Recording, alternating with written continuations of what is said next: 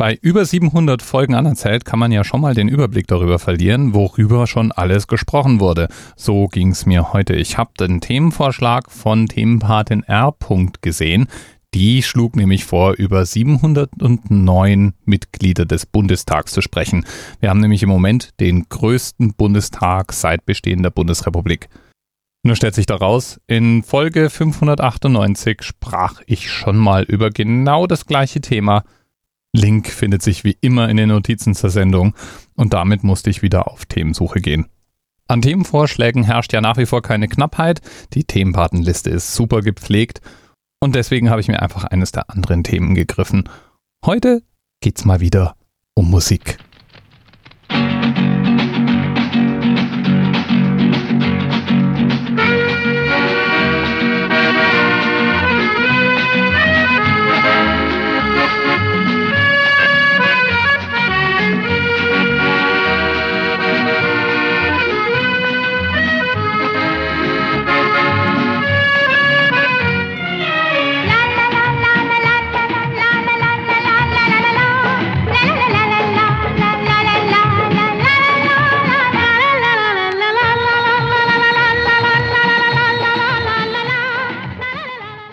Ja, es geht um Musik und irgendwie, irgendwie geht es auch um Filme.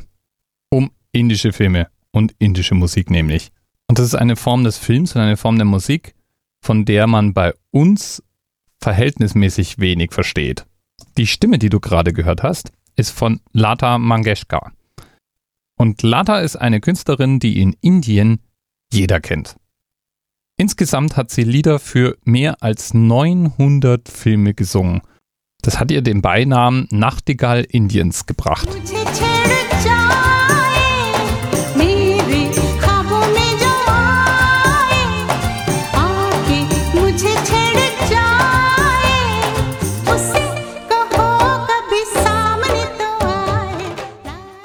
Geboren wurde sie 1929 und lange Zeit hielt sie den Guinness Buchrekord der meist aufgenommenen Liedaufnahmen weltweit. Angeblich hätte sie nämlich über 25.000 Solo-Duett- und Hintergrundchoraufnahmen gemacht. Insgesamt sang sie in 20 indischen Sprachen und das jahrzehntelang. Das geht natürlich nur, wenn die Karriere wirklich sehr, sehr früh anfängt. Und die fängt bei Lata tatsächlich schon in ihrer Kindheit an. Sie wird als eine von fünf Geschwistern geboren und ihr Vater gibt ihr von klein auf Gesangsstunden ihr und den Geschwistern. Da wundert es auch nicht weiter, dass alle in irgendeiner Form eine musikalische Karriere eingeschlagen haben. Sie ist halt die bekannteste von den Fünfen, aber es gibt noch eine weitere Erfolgsgeschichte aus der Familie, nämlich ihre Schwester Asha Bosle.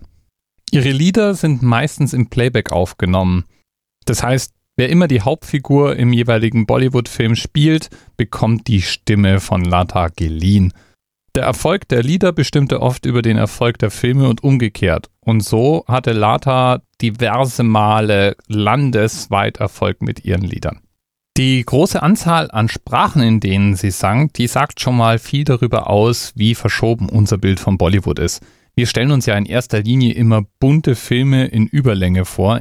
Und ein Bollywood-Film ist kein Bollywood-Film, wenn nicht irgendwann Männer weinen und Frauen tanzen und singen. So weit das Klischee. Allerdings ein wahrer Kern steckt da auch drin. Der Begriff Bollywood entstand aus einer Kombination aus Hollywood und Bombay. Damit sollte natürlich dargestellt werden, dass eine große Anzahl aufwendig produzierter kommerzieller Filme in der Filmindustrie Indiens produziert wurde. Freilich mögen die Inder den Begriff eigentlich gar nicht, denn die sehen das als ihre eigene Filmindustrie und nicht irgendeine Anlehnung an Hollywood. Produziert werden jedenfalls hunderte von Filmen jährlich und die Filme sind zum Teil in ihren Budgets und ihrer Aufwendigkeit dem, was wir aus Hollywood gewöhnt sind, in nichts nachstehend. Die Filme, für die Lata hauptsächlich gesungen hat, sind sogenannte Hindi-Filme. Das heißt, die sind in entweder Hindi oder Hindustani gedreht. Hindustani ist eine Sprachfamilie, die in Indien, Pakistan, Bangladesch, Fidschi und einigen anderen Ländern gesprochen wird, mit zum Teil unterschiedlichem Wortschatz. Im Grunde fächert sich Hindustani in drei große Standardsprachen auf, nämlich Hindi, Urdu und Fidschi-Hindustani. Und im Grunde verstehen wohl die Sprecher der jeweiligen Sprachen sich auch untereinander. Darum kann man Filme, die in Indien gedreht wurden, auch in Pakistan sehen. Allerdings nur unter strengen Auflagen und auch nicht jeden Film. Denn so ganz grün sind sich die Pakistanis und die Inder ja nicht. Und das macht natürlich ganz besonders auch vor der Medienwelt und Filmen nicht halt. Ein Klischee, das definitiv stimmt, ist, dass die meisten indischen Filme für unsere Verhältnisse Überlänge haben. Zweieinhalb Stunden ist eher schon kurz. Viele Filme haben vier Stunden, manche sogar mehr und es ist üblich, dass es eine Pause in der Mitte gibt. Was auch stimmt, ist, dass die meisten Hindi-Filme ein erstaunliches Spektrum an Emotionen abbilden. Das liegt aber unter anderem daran, dass es als besonderes Kennzeichen erfolgreicher Filme gilt, wenn die neun Rashas, die traditionell überlieferten Bestandteile indischer Kunst, alle enthalten sind. Und das wäre dann Liebe, Heldentum, Ekel, Komik, Schrecken, Wundersames, Wut, Pathos und Friedvolles. Ja, und wenn man all das zusammenrühren muss, dann wird es natürlich in erster Linie ein langes Werk und es ist alles mal drin. Auffällig ist auch, dass der Markt, in dem Hindi-Filme oder Bollywood-Filme spielen, anders funktioniert als die Märkte, in denen westliche Filme laufen. So ist es zum Beispiel so, dass die Filme darauf ausgelegt sind, mehrfach gesehen zu werden und idealerweise von der ganzen Familie. Viele Produktionen lohnen sich überhaupt erst, wenn sie mehrmals angeschaut werden. Getragen wird die Filmindustrie von einem ausgeprägten Star-Kult. In Indien und in anderen Ländern, in denen Bollywood-Filme verbreitet sind, prangen die Plakate mit Stars an praktisch jeder freien Wand. Im Radio läuft die Musik aus dem gerade aktuellsten Bollywood-Streifen und man kennt Regisseure, Schauspieler und eben auch die Musiker aus den aktuellen Produktionen.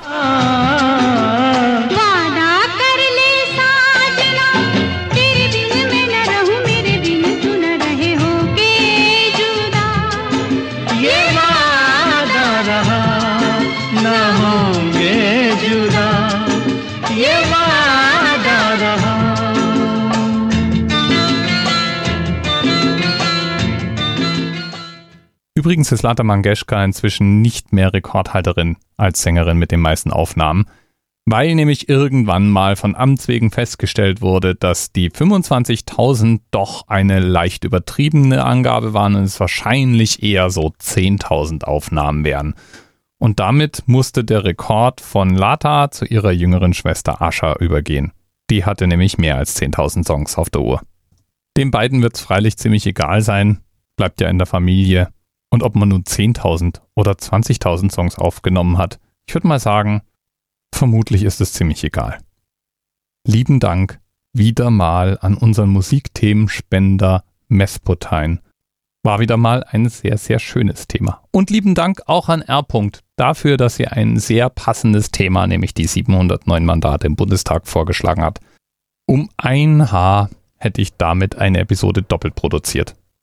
Bis bald. TMRS 10, 9, 8. The experience of 47 individual medical officers. Was hier über die Geheimzahl der Illuminaten steht. Und die 23. Und die 5. Wieso die 5? Die 5 ist die Quersumme von der 23.